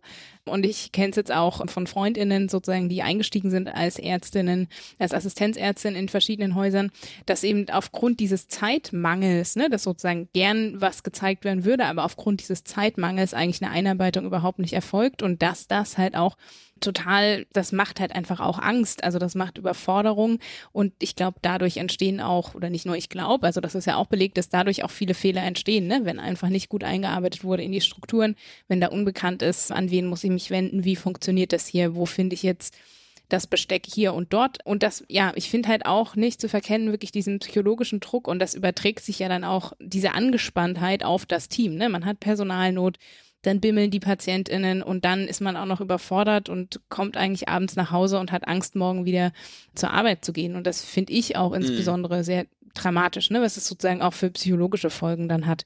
Jetzt mal ne, unabhängig gesehen von der äh, monetären Entscheidung sozusagen. Ich würde vielleicht dazu noch einen Satz sagen. Mhm. Du hattest ja auch gesagt, dass die Facharztausbildung natürlich in Vollzeit äh, absolviert werden soll und wir werden ja auch im Prinzip so ein bisschen dazu gezogen, Dienste zu machen in den Kliniken. Also es gibt zwar dieses Opt-out, was wir unterschreiben können eigentlich, aber es ist so ein bisschen eine, eine ungeschriebene Regel, dass wenn man das Opt-out nicht unterschreibt, also nicht mehr als die gesetzliche Arbeitszeit arbeiten würde, dass man dann auch irgendwie Ärger bekommen kann von der Klinikleitung oder vom Vorgesetzten, weil man weil es halt gebraucht wird für die Dienstbesetzung. Mhm. Und ähm, allein das ist, finde ich, ja schon ein Problem, ne? dass, dass wir eigentlich, um eine gute Ausbildung zu bekommen, die ja meiner Meinung nach nicht mehr besonders gut ist, schon unterschreiben müssen, dass wir mehr als die gesetzliche Arbeitszeit arbeiten. Und ja, da, da finde ich, muss sich allein von den Arbeitszeiten schon was ändern. Hm. Ja, ich finde das äh, total gut und ich finde das immer total schwierig dann. Es gibt ja durchaus gute Belege, leider, ja, muss man sagen, dass verkürzte Arbeitszeiten, die ja dann logischerweise mit mehr Übergaben einhergehen, die Qualität der Versorgung verschlechtern. Ja, und zwar sowohl auf mhm. Intensivstationen als auch woanders. Und dass sozusagen dadurch nachweisbar mehr Menschen zu Schaden kommen. Das finde ich irgendwie so krass, ne, weil ich total dabei bin zu sagen, ich habe ja auch in meiner Klinik damals angefangen, ein neues Arbeitszeitmodell einzuführen, weil wir uns lösen wollten von diesem einer ist 24 Stunden im Krankenhaus mhm. Dienstmodell. Das haben wir damit auch geschafft, ja sodass dann einer maximal irgendwie, ich weiß gar nicht mehr, ob das 16 oder 17 Stunden da war, auf jeden Fall quasi nachmittags kam und dann die gesamte Nacht bis zum nächsten Morgen abgedeckt hat. Aber wenn man sich die Evidenz dazu anguckt, dann ist die leider gegenläufig. Ja? Also man würde erwarten, dass erholte Ärzte sozusagen äh, bessere Entscheidungen treffen, vielleicht irgendwie operieren ist immer so ein Ding, ne, dass man nicht von irgendjemandem übermüdeten operiert werden will. Aber wenn man sich die, die großen Studien, die dazu durchgeführt worden sind, anguckt, dann zeigt das, dass das tendenziell eher schlechter ist, wenn wir Leute kürzer arbeiten lassen. Und das ist irgendwie total frustrierend, finde ich. Ich weiß nicht, ob du dazu noch irgendwas sagen willst. Ich wollte jetzt hier nicht so einen, so einen schlechten Bogen zum Ende reinbringen, aber es äh, fiel mir noch ein. Nee, aber es gibt ja auch wissenschaftliche Zahlen darüber, dass mit Personalmangel auch die Morbidität mhm. und Mortalität hochgeht. Und hm. ich weiß, dass es das bei der Pflege gibt, aber wenn es das bei den Ärztinnen nicht gäbe, dann wissen wir das aber aus eigener Erfahrung, dass es natürlich so ist, dass wenn nicht genug ärztliches Personal da ist, auch die Versorgung schlechter wird und mehr Notfälle mhm. nicht versorgt werden können und so. Und ja, also ich fand es auch total frustrierend, wenn man weiß, die ganze Notaufnahme ist voll, aber man hat auf der Station gerade noch so viel zu tun und man wird jetzt schon angerufen für den OP und kann sich die Notfälle nicht mal anschauen. Ja, das, das tut einem eher selbst dann auch leid, einfach, dass man die Patientinnen und Patienten nicht versorgen kann. Und das steigert dann den Frust wieder. Ich weiß nicht, wie wir da jetzt positiv rauskommen, aber vielleicht so, dass man das System ja ändern kann. Also wir leben in einem der reichsten Länder auf der Welt und wir haben eigentlich ein Gesundheitssystem, was funktionieren könnte. Wir haben technologischen Fortschritt, wir haben gut ausgebildetes Personal. Aber wenn wir die Strukturen ändern könnten, dann würde auch, würden auch die Beschäftigten nicht so viel aus dem Gesundheitssystem austreten. Und das zeigt ja auch die Studie, die ihr erwähnt hattet, ne, dass die Leute auch gerne im Beruf eigentlich weiterarbeiten würden oder wieder zurückkommen würden, wenn die Bedingungen besser wären. Und dann müssen wir halt hm. die Bedingungen verbessern. Und das ist jetzt Aufgabe hm. der Politik. Und Claudia, du hast schon gesagt, die ersten sozusagen Empfehlungen von der Kommission sind jetzt da. Und ich bin auch sehr froh, dass das Vergütungssystem jetzt angegangen wird und dass da jetzt bestimmte Schritte schon empfohlen werden und hoffentlich auch gegangen werden. Aber wir müssen, glaube ich, auch weiter mit Argusaugen beobachten, dass es auch wirklich eine Revolution gibt, äh, wie Karl auch gesagt hat, und eben nicht ein kleines Reformchen, wo dann Business as usual wieder stattfindet. Hm. Und, ja, wer weiß. Was hältst du denn für wahrscheinlicher? Wie bitte? Was hältst du denn für wahrscheinlicher? Also große Reformen sind ja schon oft probiert worden und meistens ist es eher immer ein Reformchen geworden. Also ich glaube, es wird irgendwas dazwischen sein. Es wird sicherlich keine Revolution sein, einfach weil jetzt schon klar ist, dass ein bestimmter ökonomischer Druck auch im System bleiben soll. Aber mhm. es wird, glaube ich, auch kein kleines Reformchen sein. Dafür ist auch einfach, dafür sind die Zustände auch einfach zu schlecht, als dass es nur mit einem kleinen Schönheitsverbesserung oder so geändert wird, sondern ich glaube, dass, dass jetzt wirklich ein großer Wurf gemacht wird. Aber ich bin trotzdem noch skeptisch, ähm, inwiefern ja das ganze System sozusagen verändert wird. Aber ich hoffe auch, dass ich da ein bisschen was vielleicht auch Gutes tun kann, wenn das im nächsten Jahr klappt mit der Landtagskandidatur, dann bin ich da tatsächlich auch Vollzeitpolitikerin und werde auch hm. versuchen, da mein Bestes zu geben, um das Gesundheitssystem zu verbessern, zwar auf Länderebene, aber da ist ja auch einiges drin. Ach ja, spannend. Das nimmt uns quasi schon unsere letzte Frage vorweg. Wir wollten nämlich fragen, wo du dich dann ähm, politisch engagieren willst. Ich würde vielleicht ganz kurz noch einen Satz sagen, weil ich das ein, eine sehr gute Erkenntnis fand aus dem ähm, aktuellen Kommissionspapier. Da wird nämlich vom relativen Personalmangel gesprochen in Deutschland. Also das heißt sozusagen, wenn man jetzt im internationalen Vergleich äh, guckt, dass es sozusagen in Deutschland pro Kopf relativ gut aufgestellte Personaldecke gibt. Aber die Frage ist natürlich, was machen wir mit dem Personal? Ne? Und da ist auch von einer Überbürokratisierung die Rede und so. Das finde ich ganz spannend, das sozusagen aus der Perspektive mal zu betrachten. Ja, weil du jetzt unsere Interviewpartnerin von unserer letzten Episode dieses Jahres, also des Jahres 2022 bist, wollen wir dir noch eine letzte Frage stellen, nämlich was erhoffst du dir denn von 2023? Hm, da gibt's natürlich einmal das Persönliche und einmal das Politische, mhm. was ich mir erhoffe. Fangen wir mit dem Politischen an. Da erhoffe ich mir natürlich, dass es jetzt im Gesundheitssystem gute Reformen gibt und dass es jetzt wirklich angegangen wird und dass die Kommissionsempfehlungen auch möglichst in sinnvolle Gesetze gegossen werden. Mhm. Und ich glaube, da ist, hat sich einiges angestaut an Veränderungen, die jetzt angegangen werden müssen, nicht nur im Krankenhaussystem, sondern auch, wie du sagst, ne, bei den Heilmittelerbringerinnen. Die Pflegereform muss auch angegangen werden. Also da steht einiges an, äh, was Karl Lauterbach und sein Ministerium da nun als Aufgabe angehen müssen nächstes Jahr. Und ich hoffe, dass es denen gut gelingt und werde versuchen, das irgendwie mit zu begleiten. Mhm. Und für mich persönlich hoffe ich natürlich, dass meine Landtagskandidatur gelingt, also dass ich nächstes Jahr als Landtagskandidatin auch gewählt werde in den Hessischen Landtag und mhm. da auch gesundheitspolitisch weiterarbeiten kann. Genau, mhm. Was ich jetzt momentan ja nur ehrenamtlich mache, aber möchte ja endlich auch die, die vielen guten Ideen, die wir haben, dann in der Realpolitik umsetzen. Mhm. Ja, danke dir an dieser Stelle. Ich würde sagen, also wir machen ja eigentlich keine parteienpolitische Werbung, aber wir drücken natürlich trotzdem die Daumen.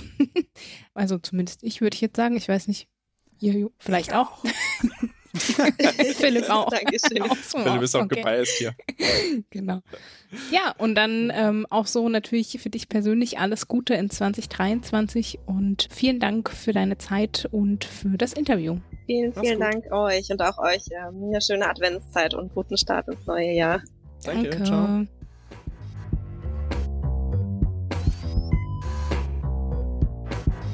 Also, ja, ich wollte euch dann nochmal fragen, was denn eure Lieblingsarztserie ist. Daran musste ich nämlich denken jetzt. Schwarzwaldklinik, hatte ich doch rausgehört, wenn ich Pascals Kommentar will. das ist meine, meine absolute Lieblingsserie. Die habe ich tatsächlich nie geguckt, außer mal so Ausschnitte davon, die irgendwo kamen. Was ich relativ frequent geguckt habe, ist Dr. House. Ja, Tito. Mhm. Das, ja, ist natürlich jetzt irgendwie kann man sich sehr darüber streiten, ob das jetzt ein guter Arzt ist oder nicht, ja. Mhm. Lasse ich alle Interpretationsmöglichkeiten zu. Aber die Fälle sind tatsächlich medizinisch exzellent recherchiert und so, okay, geben meistens. Sinn. Mhm. Das ist in Medizinserien sonst nicht immer zwangsläufig Mhm. der Fall, um sehr positiv auszudrücken. Ja, also da werden viele Leute mit einer flachen Linie geschockt oder so, ja. Also ich sag mal, also wenn jetzt jemand irgendwie Herzstillstand hat, ja, und da wirklich nichts mit zu sehen ist, auf keine Linie, dann muss man da, muss man da jetzt auch keinen keinen Strom durchjagen durch den armen Körper. Und sowas ist ja ganz klassisch, ne, dass danach dann der Rhythmus wieder zurückkommt. Das ist so ein klassischer Fehler oder ach, es gibt so viele andere, die muss jetzt gar nicht aufzuzählen. Genau, aber das ist eine Serie, die ich gerne geguckt habe. Und ich hatte mal zu Schulzeiten noch eine Freundin, die hat immer Grey's Anatomy geguckt. Da habe ich Mhm. viele Folgen mitgeguckt. Mhm. Zwangsläufig. Also es ist auch eine Serie, die ich, wo ich mich ein bisschen mit auskenne. Aber ich würde es nicht als Lieblingsarztserie bezeichnen. Witzig. Und hast du nicht auf der Grundlage entschieden oder nicht entschieden? Arzt Nee, das hast hatte du da keine- Ja, ja. Hat halt keine Ja. Rolle gespielt. Finde ich witzig. Aber Claudi, wenn du schon die Frage stellst, dann hast du doch wahrscheinlich eine, eine Serie im Kopf, oder? Ja. ich Ja, gucke jetzt sehr komm. gern, ich gucke sehr gerne in aller Freundschaft und habe mich natürlich sehr Ach gefreut, Gott. dass es neu aufgelegt, also das heißt sehr gern, also ne, wenn, ich- wenn ich mal wirklich was Blödes zum Abschalten brauche. Aber das kommt bei mir halt, weil meine Oma das früher immer geguckt hat und da habe ich es mitgeguckt und habe mich natürlich sehr gefreut, dass es auch in aller Freundschaft die jungen Ärztinnen gibt und ich glaube, die haben auch so eine Pflegeformat oder so aufge, Mhm. aufgelegt. Aber ja, Dann also, kommen die Heilmittelerbringenden. stimmt, können wir eigentlich mal anfragen. Mhm. Physios und all- Physios in der Freund, nee, in aller Freundschaft. Ich wollte gerade irgendwas mit Physios machen. Die Physios. Episode ist lang genug. Habt ihr was dagegen, wenn wir zum Medizinmux wechseln? Nein. Dann ab zum Medizinmux. Many people would go to a doctor earlier if they didn't trust some quack who is doing nothing for them. That's what makes a quack so dangerous. Dangerous. So, ich hatte sehr darauf gehofft, weil ich keine Lust hatte, was anderes äh, vorzubereiten. Und das BMJ hat mich äh, zum Glück nicht enttäuscht. Es gibt noch nicht so richtig viel ähm, aus der Christmas Edition, die wir hier fast jedes Jahr aufgreifen. Aber ein Paper ist schon veröffentlicht. Aus der Christmas Edition, das musste er jetzt herhalten als Medizinmurks für diese Folge. Und zwar heißt das Paper Evaluation of Editors' Abilities to Predict the Citation Potential of Research Manuscripts Submitted to the BMJ. Mhm. A Cohort Study. Also, die haben sich selbst auf die Schippe genommen und das ist, machen sie wirklich sehr schön. Ich lege euch das sehr ans Herz, den einmal die fünf Minuten Lesezeit zu investieren. Das ist sehr lustig.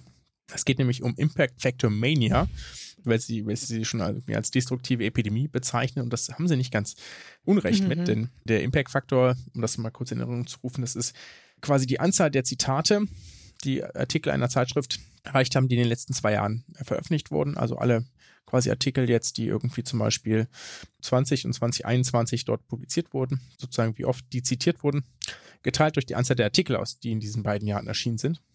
Und die schreiben dann selbst in der Introduction, the BMJ's impact factor rose from 5 in 2000 to 96 in 2021, suggesting that our editors are quite brilliant in predicting citability of unpublished research. This would be highly unusual. Also, sie führen da mehrfach aus, dass Zitationen vorherzusagen relativ schwierig Mhm. ist. Es gibt wohl einzelne Hinweise, dass Machine Learning das Ganze wohl besser könnte als Editoren, aber äh, dazu lassen sich dann auch noch ein. Denn die Autoren haben folgenden Versuch unternommen. Und zwar, ich zitiere wieder, to try to prove our own brilliance scientifically before we are replaced by machine learning is a challenge few editors would be able to resist and we were no different. Ja, also sind da ganz eindeutig selbstironisch unterwegs. Und was haben sie gemacht? Sie haben zwischen August 2015 und 2016 sollten BMJ-Editors unabhängig voneinander das Potenzial, wie viele Zitate ein Artikel wohl kriegen wird, den sie quasi zur Begutachtung Mhm. vorliegen haben, für die nächsten zwei Jahre bewerten. Also keine Zitate, unter 10, 10 bis 17. Das ist so ungefähr das BMJ Average gewesen zu dem Zeitpunkt oder Mhm. über 17 Zitate pro Artikel. Das muss man vielleicht noch dazu sagen. Also ein Editor kriegt quasi, sieht alle einkommenden Paper, die eingehen, die eingereicht werden bei einem Journal und bewertet die dann und verteilt die dann auch an die einzelnen Reviewer, die dann da eine, Meinung abgeben. Das sind mal einmal, zweimal, drei Reviewer, die das ganze Paper durchgucken und letztlich entscheidet dann der Editor über die Annahme oder die Ablehnung eines Papers und die Reviewer geben dazu nur Empfehlungen ab. Das muss man vielleicht noch dazu wissen, für den Fall, dass jemand da nicht in dem Prozess dran steckt. Genau, und da haben sie natürlich geschaut, wie oft wurden denn die im BMJ angenommenen Artikel zitiert und haben wir probiert, alle abgelehnten Artikel noch zu finden. Also wurden die mit dem gleichen Titel woanders publiziert, mhm. haben geguckt, falls sie es nicht gefunden haben, hat der Autor, gibt es ähnliche Artikel sozusagen, die woanders eingereicht etc. Die haben da möglichst wirklich umfangreich gesucht, mhm. um das zu finden, um dann auch zu gucken, wie oft Sorry. wurden die denn publiziert. Einen Absatz musst du noch dazu ergänzen, den hast du übersprungen, ich finde ihn lustig. Wie viel teilgenommen haben die zehn BMJ-Editors? Achso, genau, ja, die Study, genau, das kann man auch sagen die äh, Study Participants. Das waren nämlich zehn BMJ-Editors. Und dann haben sie noch dazu geschrieben, we excluded the paid statistical advisors, die auch diesen Meetings teilgenommen haben, in case they were better than us. also einfach ein äh, wirklich, äh, wirklich schönes Paper. Ja. Und dann zu den Results, mhm. ja. Also Manuskripte, die beim BMJ, das British Medical Journal, falls ich das gar nicht gesagt habe, akzeptiert wurden, wurden tatsächlich etwas häufiger zitiert, nämlich im Median zwölfmal. Mhm als solche, die abgelehnt wurden. Das, die wurden nämlich im Median siebenmal zitiert. Mhm. Aber keiner der Editoren hat die Zitation, also die Kategorien, der sie zitiert wurden, mehr als 50 Prozent korrekt identifiziert. Mhm. Ja, mhm. genau. Und die Manuskripte mit vielen Zitaten wurden auch nur zu 23 Prozent als solche eingestuft. Mhm. Immerhin wurden die besten Manuskripte, also die, also die haben nochmal mhm. so Super, Super Manuscripts, haben sie, glaube ich, genannt, oder Superstar Manuscripts, äh, zu 39 Prozent korrekt eingestuft, aber damit immer noch schlechter als Münzwurf, ja. Und only one editor consistently identified superstar manuscripts, schreiben sie hm. noch. Jetzt, die Diskussion ist auch nochmal sehr herrlich. Ich zitiere noch ein paar Mal aus dem Paper. Editors were not good at predicting citation potential either alone or as a committee. No wisdom of the crowd when it comes to editors. if we had bothered to do literature review before we started, ja, eigentlich immer das Erste, was man macht, ne? ja, ja. we wouldn't have needed to do the study, as others had already shown we reject many highly citable papers, ja. das ist eigentlich der schönste Satz. das, was man echt immer macht, ja, wirklich immer macht. Haben sie nicht gemacht und dann sowas, ja. Und dann natürlich noch besonders schön, our new editor-in-chief should consider hiring different editors if he wants to publish more highly cited papers, but there is no evidence that these people exist. Und dann zum Abschluss gibt es noch, finde ich auch ganz schön, uh, we probably can't resist the temptation to unmask the data and seek the advice only from the single editor who could predict correct citation categories more than 50% of the time. Ja, also der Einzelne, der irgendwie doch gut dabei war bei den, bei den Einschätzungen, ja, das wäre natürlich schon, werden sich das jetzt schon fragen, wer das von denen war. Mhm. ja, fand ich auf jeden Fall eine ganz herrliche Arbeit, in Sehr der nice. sich das BMJ selbst auf die Schippe nimmt. Ob das nicht sogar ignoble Wert hat, sind sehr köstlich. Aber da will ich hier gar nicht mit ablenken. Das war der Murks. Das war unsere letzte Episode 2022 mhm. und damit entlassen wir unsere HörerInnen in die Feiertage, in die Zeit zwischen den Jahren und dann auf das nächste Jahr, würde ich sagen. Wollen wir noch was ergänzen? Ja, macht's euch schön. das kann man vielleicht ergänzen. Keine Erwartung Keine Erwartung. Weihnachtsfest okay. oder was auch immer ihr feiert oder nicht feiert. Und an alle, die im Dienst sind und vielleicht auch zwangsmäßig im Dienst sind, eigentlich gar nicht wollten, auch natürlich die liebsten Grüße raus. Und ja, ansonsten haben wir gesagt, wir können, wir können alle schwer immer Wünsche formulieren. Deswegen lassen wir das lieber an der Stelle. Bleibt gesund. Macht gesund. Nobody knew that healthcare could be so complicated, complicated, complicated, complicated.